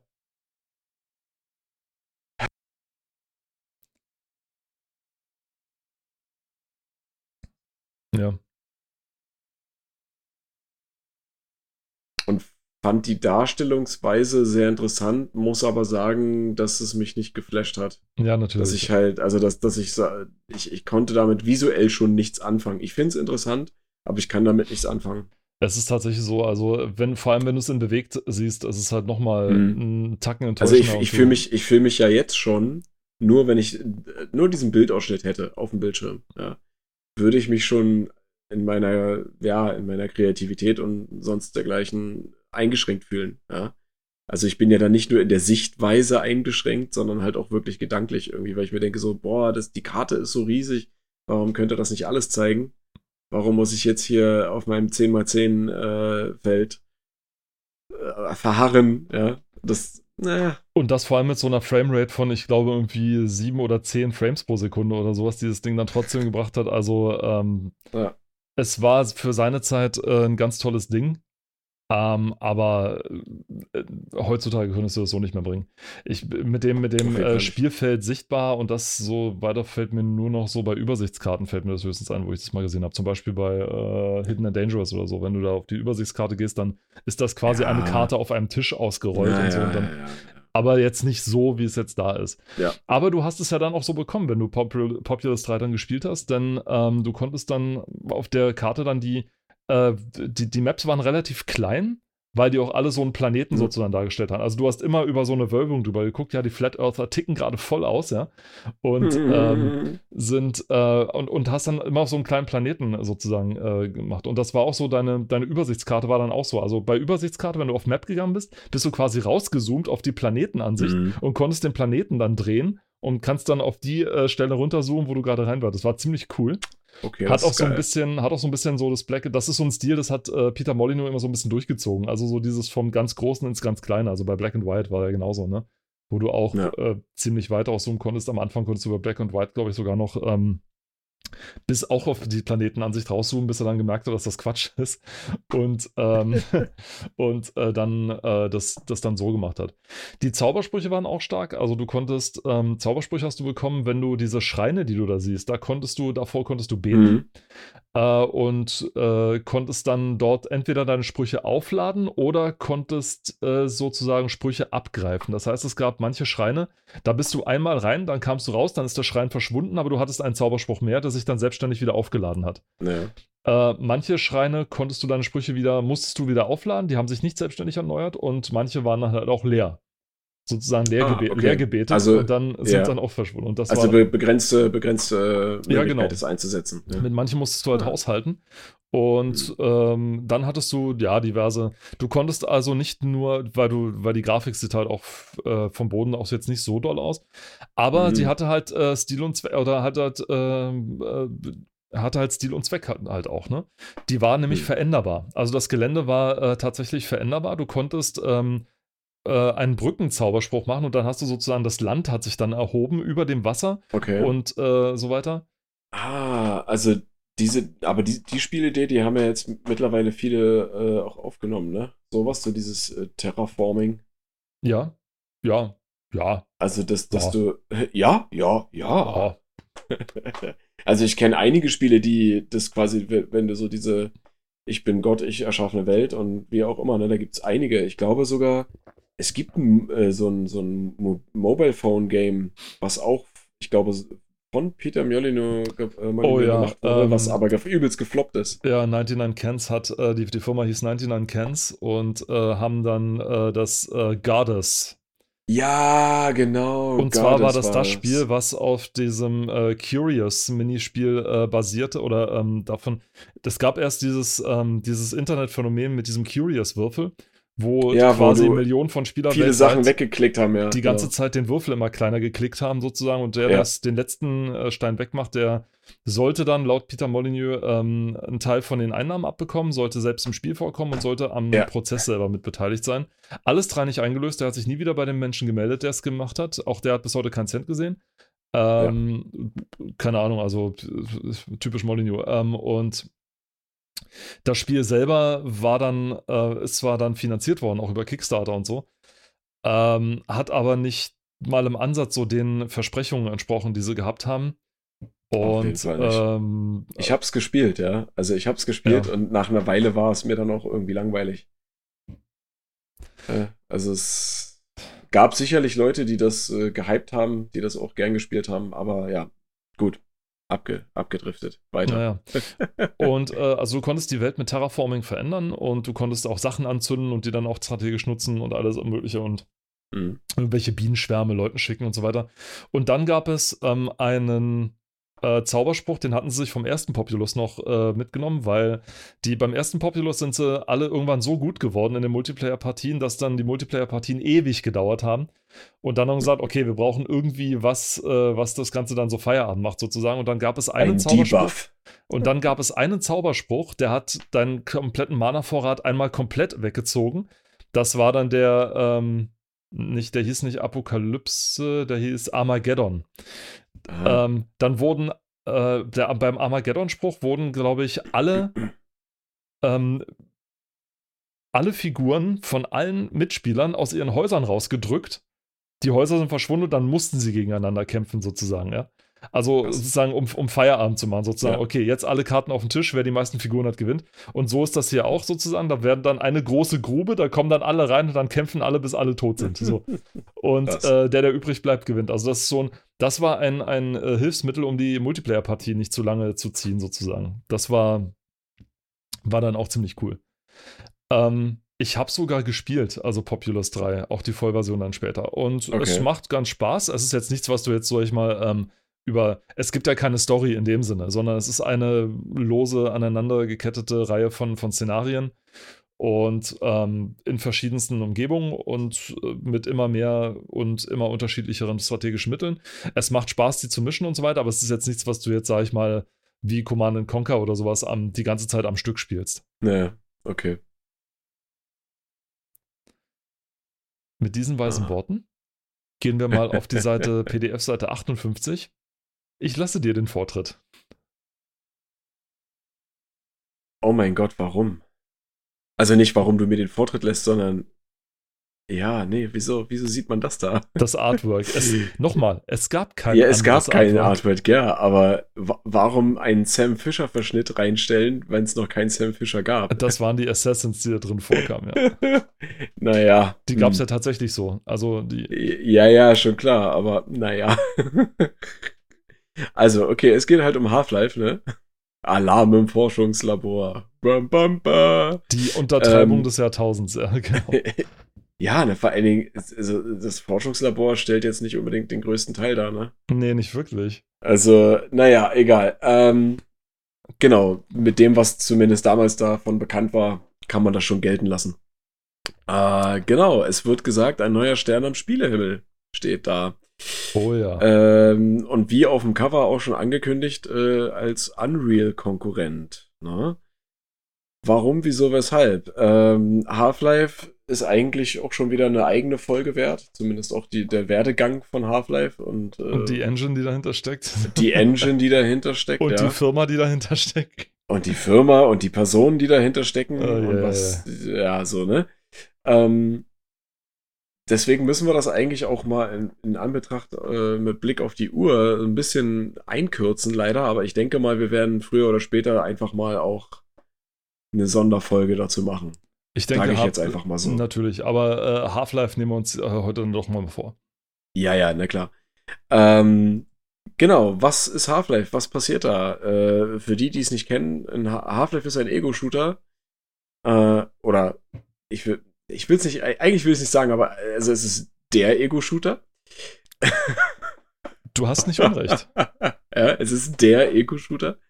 Ähm, weil anders als Unreal, und deswegen wird es ja auch als Konkurrent dargestellt, ähm, so finde ich, hat äh, Half-Life das Genre salonfähig gemacht. Äh, und ich denke mal, da wirst du mir auch zustimmen. Zustimmendes Nicken von mir, ja. Ja, okay, gut. Nee, das, du hast dich hinter deinem Becher versteckt. Ich habe das nicht gesehen, ja. Es tut mir sehr leid. Aber ähm, nee, also äh, hat, hat das äh, salonfähig gemacht. Warum?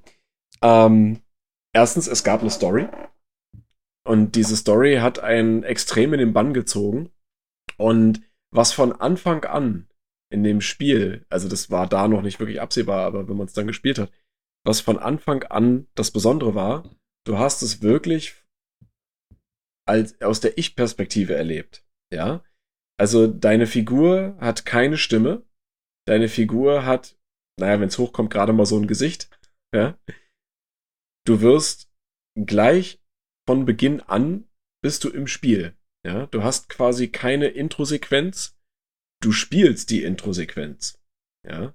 Du hast keine Videosequenzen, gar nichts. Du hast alles ist in-game. Ja. Und das, das Tolle ist, ich sage mal ja am Ende, das ist das nervig. ähm, äh, es gibt eine, naja, es, es, gibt, es gibt eine narrative Figur, die aber jetzt, sage ich mal, nicht so häufig auftritt. Ja? Ah ja, ich weiß, ja, okay. Du weißt, wen ich meine. Ähm, ah, darauf können wir dann später irgendwann mal nochmal genauer eingehen, wenn wir die Sonderfolge machen, aber. Legende werden. ähm, auf jeden Fall ist es so. Äh, das Spiel wechselt in keiner Sequenz irgendwie in eine andere Perspektive oder du siehst irgendwelche W-Sequenzen, ne? Gar nichts. Und dieser Erzählstil hat dieses Spiel so besonders gemacht. Also unter anderem, ja. Und einfach die komplette Umsetzung, dass du, du, du hast kleinere Rätsel, die du lösen musst, ne? Du hast äh, immer eine, eine super interessante und auch sehr immersive Umgebung, wie es damals möglich war, ne? grafisch gesehen. Ähm, das, das Gegnerdesign, das Charakterdesign war top gewesen, ja. Du hast dich sofort, ja, wie, ein Bestandteil dieser Welt gefühlt. Einfach. Und das, das war so dieses, dieses Geniale, ne? Auch wenn das, du fängst halt auf der Erde an, ja, du bist quasi in einem Forschungslabor, ähm, Black Mesa, heißt diese, äh, heißt das, das liegt in der Wüste. New Mexico. Und da, ja. Mexiko, genau. New, und, New, Mexi äh, New Mexico, New Mexico. Also ja, New Mexico, sorry. Ja, und, ähm, und da werden Experimente durchgeführt äh, mit äh, außerirdischer Technologie zum Beispiel, ja. Und äh, wie das so halt ist, ne, du kommst da hin, hast deinen, deinen ganz gewöhnlichen Arbeitstag, äh, du bist quasi Forscher dieser Einrichtung und hast auch mit mit Gewalt eigentlich nichts am Hut, ja. Du weißt eigentlich nicht, wie man eine Waffe bedient. So woll, möchte man meinen, ja. ähm, und dann führt eins zum anderen, äh, alles geht schief, äh, alles bricht zusammen und äh, schwupp wurde ein Portal geöffnet. Ein Portal zu einer anderen Welt, irgendwo im Universum oder in einem anderen Universum. Und äh, auf einmal hat man eben ja die Aliens bei sich. Ja. Ähm, und wie gesagt, wir haben ja schon, ich, ich habe ja schon erwähnt, äh, der Titel Alarm im Forschungslabor hier äh, ist so ein bisschen irreführend. Natürlich fängt es dort an, aber du bist halt nicht die ganze Zeit in diesem Forschungslabor gefangen, ja, wie man vielleicht dann meinen möchte, sondern dass die Umgebung wechselt, hm, ja, doch recht häufig. Sagen wir es mal so, ne? Also man ist im Black Mesa Forschungskomplex natürlich äh, immer wieder unterwegs, aber man erkundet diverse äh, äh, diverse äh, Orte, Orte von Orte, Ganzen mit. Genau. Ähm, und äh, das, also Half-Life ist so das Ding, damals, wie macht man es richtig? Also du hast es schon erwähnt, diese, dieses immersive Erzähl, diese mhm. immersive Erzählperspektive, die nie gebrochen wird, ähm, ja. gab es so vorher nicht und wurde merkwürdigerweise danach auch relativ selten mal immer wieder so angewandt. Aufgegriffen. Aufgegriffen. Ja. Obwohl sie großartig ist. Also wirklich, du, ähm, erlebst die, äh, das Intro, bist du, wie du in einem Zug durch die Station zu deinem Arbeitsplatz fährst. Und ja. die Kamera, äh, es gibt keine Kamerafahrten, die Kamera fährt nicht rum und so weiter, nichts, gar ja. nichts, sondern ähm, du erlebst alles selbst, alles aus deiner Perspektive. Ich verstehe schon, warum man das nicht so häufig macht. Das ist schwierig äh, einzubauen und umzusetzen, sodass es wirkt, sag ich mal oder ja. den, den Blick des Spielers, sag ich mal, so zu lenken, dass es genau immer dahin geht, wo gerade die Action ist, weil du dann natürlich riskierst, dass du an der an äh, irgendeiner Konversation vorbeiläufst oder sowas, ne? Also das ja. muss gut geplant sein, ja, das ist das Erste. Das Zweite ist, das Spiel sah auch mal am Anfang ganz anders aus und kam, ist basiert auf der Quake Engine, auf der ersten tatsächlich, nicht auf der Quake 2 Engine, äh, ne, nochmal, mhm. für die Techniker, sondern auf der ersten Quake Engine, mhm. äh, stark modifiziert, aber immer noch auf der Quake Engine. Ähm, und sah am Anfang auch mal ganz anders aus, bis dann auch Werf dann gesagt hat, nein, wir schmeißen für unser erstes Spiel einfach mal alles weg, was wir haben und machen nochmal komplett von vorne. Und äh, der äh, Publisher Sierra damals noch war relativ entsetzt, aber es war am Ende die richtige Entscheidung, wie man sieht dann. Ähm, ja. Es hat eine, eine unfassbare Atmosphäre, also damals zu der Zeit eine unfassbare Atmosphäre gehabt. Ähm, ich habe das Spiel kennengelernt über die Demo, Half-Life Uplink hm. hieß die. Das mhm. ist eine Demo mit Levels drin oder das aus Levels besteht, die so im Spiel nicht vorkommen. Sondern auch selten geworden, sowas. Auch ne? selten, sondern man spielt also ein, total losgelöst von ja. der eigentlichen Haupthandlung ähm, eine ganz eigene, äh, einen ganz eigenen Handlungsstrang. Aber, ja. aber auch gar nicht mal so doof. Gar nicht mal Oder? so doof, also, natürlich. Wenn man sich mal das Konzept dahinter vorstellt, ne, weil ich meine, klar, du könntest fertige Levels zeigen oder nur zum Teil zeigen, ja, und dann, oder Level, nicht Level, ähm, und dann vielleicht was von deinem Spiel verraten oder auch storytechnisch. Oder du nimmst halt, gehst halt das Risiko ein und sagst, oh, ich zeig zwar, was ich drauf habe, aber ich zeige halt nichts von meinem Endprodukt. Ne? risky, aber hat funktioniert. Hat sehr gut funktioniert. Und es hat tatsächlich äh, die Leute in ihren Bann gezogen. Also mich hat es in ihren Bann gezogen und alle anderen Leute auch. Ich habe die Demo, ich weiß nicht, wie oft ich die Demo gespielt habe, tausendmal. Auch das Trainingslevel. ähm, und deswegen auch so, so geil, weil du gesagt hast, äh, der mit Gewalt so nichts am Hut hat. Das stimmt zwar. Auf der anderen Seite ähm, muss, wird schon im Tutorial, lernt man schon im sehr guten Tutorial schießen. Ja, Ja? das ist richtig, ja und, klar. Und zwar wird das nicht weiter erklärt, warum ein Wissenschaftler schießen lernen soll. Ja. Also es geht darum, ähm, äh, Half-Life oder der, der, der Wissenschaftler Gordon Freeman, den man spielt, ähm, hat einen neuartigen ähm, oder einen relativ modernen Schutzanzug, der ihm vor, alles, vor allem möglichen Gefahren schützen soll. Und zu sagen, und der wird sozusagen als Vorwand genommen, ah ja, hier ist mal ein Tutorial für Sie, damit Sie sich mal an den Anzug gewöhnen. Und dann wird eben gesagt, so, Sie Ja. können hier nach links und rechts. Ähm, auch nicht über Einblendung, hier drücke jetzt W um nach vorne, sondern so ein Quatsch, sondern damit musst du dich schon selber befassen, sondern du wirst quasi in so eine, ich glaube, in so ein, so ein Kellergewölbe ist das dann, wo sie dich durchscheuchen. Hm. Und dann laufen sie zum nächsten Ding und um zum nächsten zu laufen, musst du es sozusagen anwenden und so links, rechts laufen und alles Mögliche. Ja. Ähm, es ist großartig artig gemacht und äh, in diesem äh, und, und in diesem Tutorial lernt man dann auch schießen. Und es wird überhaupt unkommentiert gelassen, warum man als wissenschaftlicher Mitarbeiter das Schießtraining mitmacht. Und das Ich- ist so geil, dass sie im in dem Remake, was jetzt das äh, Crowbar Collective gemacht hat, mit Black Mesa, Mhm. mit dem großartigen, großartigen, großartigen Remake, mit dem besten Remake, was es jemals gegeben hat. Ähm, du hast es mittlerweile auch gespielt. Äh, Ja, ja. und kannst es wahrscheinlich bestätigen, wie Fall. fantastisch und wie liebevoll und wie toll es gemacht ist. Es ist sehr, ne, ich glaube, es kostet 20 Euro oder so und es ist jeden Cent. Ach, das ist wert. Es ist e e egal, ob ihr das Geld habt oder nicht. Ne? Egal, nehmt, genau. nehmt Schulden, Leiht- macht Schulden, leiht es euch. Verkauft Oder, oder nehmt, nehmt es einen euch. Kredit auf irgendwas, ja, verkauft eure Eltern, keine Ahnung, holt euch das Spiel. Genau, es ist wirklich toll. Äh, und im Tutorial wird dann tatsächlich das aufgegriffen, dass dann du plötzlich bei der Schießstand so stehst und der Wachmann dich anguckt, was wollen Sie denn? Oh, äh, Doktor, was wollen Sie denn hier? Ähm, hallo? Ja. Und dann so Dingelingeling. Ja, hier, hier ich habe hier einen Dr. Freeman, der möchte beim Schieß. Wie bitte? Oh, ja. Ja, na gut, okay, ja, dann, ja, schadet ja nicht, na gut, machen wir halt. Ne? Und das ist so Hammer, ja, dass dir das, Ja. auf, so, dass, dass dir das auffällt, ja. Ähm, war natürlich 98, als es rauskam, keine so große Sache, aber äh, einfach dran zu denken, an so einen Scheiß zu denken, sag ich mal so, ne? Es, also, da siehst du schon, wie, wie liebevoll auch dahinter steckt und wie viele Fans das Ding bis heute hat. Bis heute Fall. entwickeln Leute Mods, bis heute entwickeln Leute oder machen Leute Levels dafür, Singleplayer-Levels. Bis heute ähm, ist es immer noch in aller Munde, bis heute ist es der Vergleich für einen gelungenen Story-Shooter. Ähm, man kann das Das Spiel nicht stimmt. hoch genug preisen und die, ich glaube, 50 Game of the Year Awards, die das Ding äh, abgesahnt hat äh, seinerzeit in einem Jahr, sprechen Bände, was das Ding bewertet hat. Und ich finde, Mhm. 92%, was GameStar gegeben hat, ist noch viel zu niedrig, aber ähm, es ist einfach ein, ein Legendenspiel tatsächlich gewesen, was so vieles losgetreten hat. Und Paul hat recht, das ist eigentlich, das ist eigentlich eine eigene Folgenserie eigentlich wert, sag ich mal so. Also, ungefähr. aber wenn, wenn man, wenn man hier auch mal weiter scrollt, ne, weil was Ja. vielleicht einigen HörerInnen hier aufgefallen sein wird, Mhm. äh, ist ja, es wird ja hier nur von Half-Life gesprochen. Nicht Half-Life in Klammern Deutsch. So, ne? oh Äh, ja.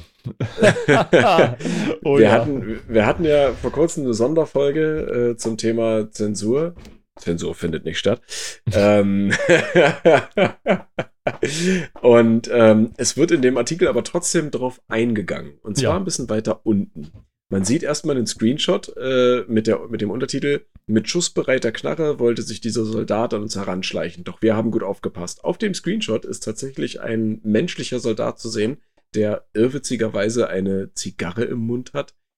Ähm, das ist mir so noch nie aufgefallen, muss ja, ich das ehrlich ist der, sagen. der aber, knallharte ähm, Sergeant. Der, der, Das ist der Sarge, genau. Ne? Der, der ist Gunnery Sergeant Hartman. Ja, ja, der hat natürlich. Ähm, und dann, wenn man auf die nächste Seite blättert, ist dort eine große gerenderte, also in-game gerenderte Figur zu sehen mit der Beschreibung, der schicke Metallkrieger ist die deutsche Version des Marines. Ähm, ja, wie vielleicht viele wissen, die sich mit dem Spiel mal auseinandergesetzt haben, die das gespielt haben, die das äh, lieben gelernt haben, die deutsche Version von Half-Life war zensiert. Unter Ja. anderem wurden menschliche Gegner, in dem Fall die Marines, die, äh, ne, die Opposing Force, äh, wenn man es richtig sagen kann, äh, ersetzt durch Roboter, ja. Äh, damit man halt einfach kein, ne, auf, nicht auf menschliche Gegner schießt und kein Blut sieht und keine, äh, genau, was, was ja in dem Spiel auch sehr präsent war, war ja das, äh, wie würde man sagen, Splatter und das Gibbing, ja, also Gegner konnten Jibbing auch mal tatsächlich. zerplatzen. Tatsächlich, Oder Jibbing, genau. tatsächlich ja. Jibbing. Ich, ich hab's, ich hab's zu deutsch ausgesprochen mal es wieder. sind, es sind die GIFs, Ähm, also die, Bilddateien sind tatsächlich die GIFs, aber John Romero hat es letztens äh, mal aufgeklärt, es sind tatsächlich die GIFs. Äh, nee, die, die, äh, nee, nee, nee, Entschuldigung, die GIFs. Was? Die, die GIFs ja, ja, tatsächlich. ja, hast du ja gesagt, Chips, ja, ja. genau, wegen Und, Giblets. ähm, ja, gut, ja. Aha, okay. Und äh, da ist es eben so, dass äh, dann halt auch Eingeweide, äh, so halbe Schädel und was nicht alles zu sehen war. Und das wurde dann in der deutschen Version A durch gelbes Blut oder ich glaube bei denen sogar durch Funken ersetzt, ne? ja. Und äh, dann halt ähm, so, was sind das gewesen? Mir fällt nur das englische Wort ein, Cox, also Zahnräder und so ein Mist, was Mhm. dann, was dann zu sehen war, ne? Sowas halt, ja. Ähm, ja, wer nur die deutsche Version kennt, den wird es wahrscheinlich nicht gestört haben, weil ist ja logisch, wenn Roboter kaputt gehen, dann müssen da auch Spare Parts durch die Gegend fliegen. Ähm, ja, im Original sah das Ganze dann aber natürlich ein bisschen anders aus, ne? Tatsächlich, ja. Ich habe jetzt auch am Anfang nur die deutsche gespielt, tatsächlich. Ähm, und dann später allerdings auch die, die, nee, oder dann Frühzeit, nee, die, die Demo war die, die deutsche und die Hauptvollversion, die ich dann hatte, war dann die, ähm, die englische. Aber es gab, es gab ja auch eine Zeit lang äh, eine unzensierte äh, Version in Deutschland ab 18 freigegeben und dann wurde die ja indiziert. Ne? Die Mhm. gab es sogar mit dem roten 18er-Logo. Ne? Also damals waren ja alle Altersfreigaben äh, oder zumindest die Logos der Alterfrei Altersfreigaben von der USK alle gelb und weiß umrandet, wie das Vorfahrtsschild, Mhm. was man aus dem Straßenverkehr kennt. Und ähm, das 18er-Logo war das einzige, was tatsächlich dieselbe Form hatte, aber dann rot statt gelb war. Und äh, die war auch betitelt mit äh, Original-US-Version mit deutschen Untertiteln oder mit deutschen Texten. Und diese Version wurde dann auch indiziert irgendwann. Ne? Und Tja. konnte dann auch nicht mehr frei äh, verkauft werden. Es gab dann auch noch einen Unterschied zwischen der später erschienenen PlayStation 2-Version. Ähm, ich glaube, die ist in Deutschland generell nur zensiert erschienen, zwar mit grafischer Aufbesserung, aber die Hm. gab es nicht als 18er-Version, weil da war nämlich die unzensierte Version schon indiziert. Hm. Ja. Ja, auf jeden Fall äh, kommen wir nochmal zurück zu dem, was das Spiel eigentlich ausgemacht hat. Äh, beziehungsweise was daran so, so toll war, außer jetzt der Erzählung und äh, dem Gameplay. Es war ja auch grafisch einfach, äh, du hattest ja gesagt, ne, sie haben alles weggeworfen und gesagt, wir machen nochmal neu. Ne? Und es war tatsächlich die, die richtige Entscheidung und grafisch war das damals wirklich eine Augenweite schon. Ne? Also kann man nicht anders sagen. Es ist scheußlich gealtert. Es ist scheußlich gealtert. Ja, ja, ja, ja, das Ähm, stimmt. Aber wenn man die Grafik transzendieren kann und sagt, okay, gefilterte Texturen waren damals einfach mega krass. Und vor allem, ähm, selbst auch wenn die Grafik nicht so doll gealtert ist, das Artwork oder das, das Art-Design, wie ich es mal nenne, also die, die Ja, Stimmigkeit untereinander und z- zwischen, die ist bis heute immer noch großartig. Also du läufst da durch und kaufst dem Ganzen ab, ja, ich bin jetzt hier Ja. in einem. Ja, es, es ist konsistent einfach. Ne? Ja, es ist es konsistent. du hast wirklich alles passt zusammen. Ne? Ähm, du hast eigentlich keinen Teil in dem Spiel, wo du denkst so, das wirkt jetzt irgendwie aufgesetzt oder das sieht mir nicht so aus, als könnte das hierher gehören. Ja, absolut. es Ja. passt alles irgendwie zusammen. Das einzige, das wirklich einzige in dem gesamten Spiel, Sag was- ich- was mich richtig abgekotzt hat, ja, was mich zum Kotzen gebracht hat, war diese Plattforming-Geschichte. ja, ja? dich und alle anderen, die dieses Spiel gespielt haben. Da, da hat man gemerkt, okay, das, das ist nicht das, was, was die Leute machen, hauptberuflich, irgendwie so, Platforming-Games. Ja. Ähm, lasst es bitte, ja. Oder, oder, oder keine Ahnung, weiß ich nicht. Also, es gab ein, ein Level, in dem man tatsächlich so ein bisschen Plattforming-Action hatte, wo man so von sich bewegenden Plattformen war das ja, ne? Die haben sich auch noch bewegt. Die haben sich noch bewegt. Und vor Ja. allem, es war das, er- der erste. Xen-Level. Der erste Xen-Level war das. Der, der, der erste vor allen Dingen, ja. Der Und erste. dann- Und äh, dazu Oh, hattest du noch mit anderer Schwerkraft zu kämpfen. ja, Und ähm, man wollte es eigentlich nur noch wegschmeißen. Ja, also Ja. es war ultra nervig. Äh, zum Glück war es nur eine Stelle und so weiter und dann, dann war gut und dann Ich, war ich glaube, die haben selbst dann erkannt, während des Prozesses, dass das nicht so geil ist und haben gedacht, ja, wir lassen es jetzt drin, wir wollen es jetzt, wir haben keine Zeit mehr, äh, vielleicht fällt es ja nicht auf. Aber das ganzen, war scheußlich. Ja. Oh, es hat so dem Ganzen dann keinen Abrieb getan tatsächlich und es ist immer noch nee. großartig. Was war dein, man, man, konnte da, man, man, konnte es verzeihen im Endeffekt. Man ja. konnte es verzeihen. Was war so dein Lieblingsmoment im Spiel? Im gesamten Spiel? Ja. Also was dein wenig, Eigentlich, was dein least favorite Moment ist, wissen wir jetzt, glaube ich. ich glaube, das deckt sich mit so vielen Menschen, ja. Mit, mit allen, ähm, mein, mein, most favorite. Eigentlich sind es mehrere, weil es ist jede Szene, in der äh, die besagte narrative Figur zu sehen ist. Ja, und es gibt ja auch, das wurde ja auch in dem Remake aufgegriffen, ne, ja. mit dem, es gab doch ganz am Anfang, gibt es eine Szene, wo äh, diese Person ja mit einem Wissenschaftler in einem Raum redet. Ja. Ja. Und das wurde ja in dem Remake auch aufgegriffen und noch ein bisschen besser umgesetzt, finde ich. Also, okay, hands, hands down, Valve hat das richtig gut gemacht, aber das Remake ist halt wirklich einfach Bombe. Ähm, und jede Szene, egal ob jetzt, naja, egal ob man sie jetzt aktiv sieht weil es gerade in dem, in dem Moment geschieht, oder ob man sie optional mitbekommt. Ne? Weil manchmal kann es ja auch sein, dass man was verpasst. Ne? Wie du ja schon gesagt hast, es gibt nirgendwo eine festgesetzte Kamera oder festgesetzten Blickwinkel. Ne? Du kannst ja alles selber frei äh, steuern. Mir ist es zum Beispiel passiert, dass, ähm, wo war das? Wo er diesen äh, auf so einer Gangway irgendwie läuft. Ich weiß gar nicht mehr, wo das war. Das, das, das konnte man, glaube ich, auch verpassen.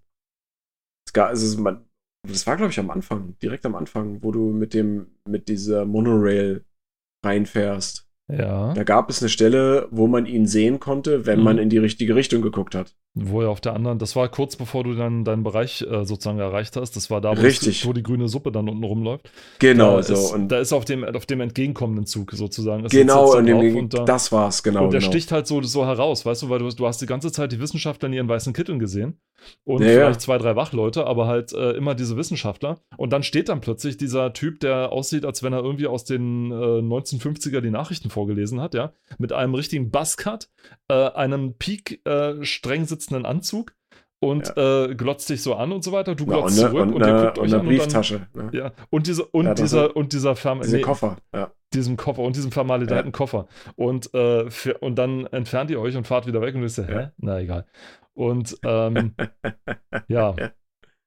ja also auf jeden Fall, das, das, das sind eigentlich immer meine Lieblingsmomente äh, gewesen. Ne? Okay. Weil, weil, weil das, das hat mich irgendwie immer mal wieder so ein bisschen angezogen.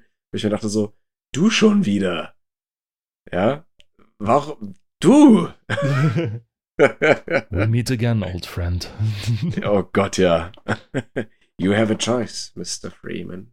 Wenn es mal so, der hat ja ähm, so ganz, als er dann endlich mal gesprochen hat, der hat ja, ja, so eine ganz eigene einen Sprechstil dann und so gehabt, ne? Gehen wir jetzt so nicht drauf weiter ein, das, das machen wir. Das, ja, wir, wir, das, dazu gibt es genau. noch ein paar schöne Fantheorien, die ich dann in der entsprechenden Sonderfolge da noch äußern muss. Deswegen ähm, äh, überspringen wir das jetzt mal im Lachen spannend. Äh, bleibt, äh, bleibt dran, äh, es, es bleibt spannend. Mein Lieblings, ich habe eigentlich zwei so Lieblingsmomente. Also äh, mein, der eine Lieblingsmoment war der, wo man in diese äh, Basis einbricht und dort die Rakete startet die man ah, vor, ja, an der man die ganze ja, Zeit dran ja, vorbeigelaufen ist. Also der krönende Abschluss zu einem teilweise recht äh, äh, langatmigen äh, Teil unten äh, on the rail war das dann, wo du die ganze Zeit auf den Schienen dann rumfährst und äh, dich auf die richtige Ding schießt.